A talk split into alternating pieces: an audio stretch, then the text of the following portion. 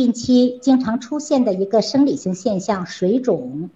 孕期呀，很容易出现呐水肿。一般呢，我们要告诉大家一个自己鉴别是生理性水肿还是病理性水肿的一个方法。如果水肿呢是不超过膝盖，而且呢白天水肿，早清晨起来呢是可以消退的，这种水肿呢一般都是生理性的水肿，不需要去担心的。如果要是有水肿了，那么我们想缓解水肿，用什么样好的方法呢？首先，在怀孕早期的时候啊，就要未雨绸缪，要把自己的戒指啊、手镯啊都要取下来，以免水肿了之后，哎呦，取下来费劲了。我们呢要提倡清淡低盐的饮食，整个孕期啊，我们的饮食要求是要低盐、低油、低糖。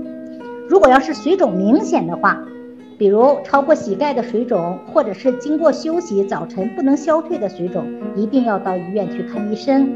水肿呢是由于孕期呀，呃，由于激素水平的变化导致的水钠储留。怀孕之后呢，出现水肿不需要去过分的去担心的，只要是水肿不是特别明显，水肿呢经过只休息早晨是可以消退的，水肿呢不超过膝盖的都可以放心。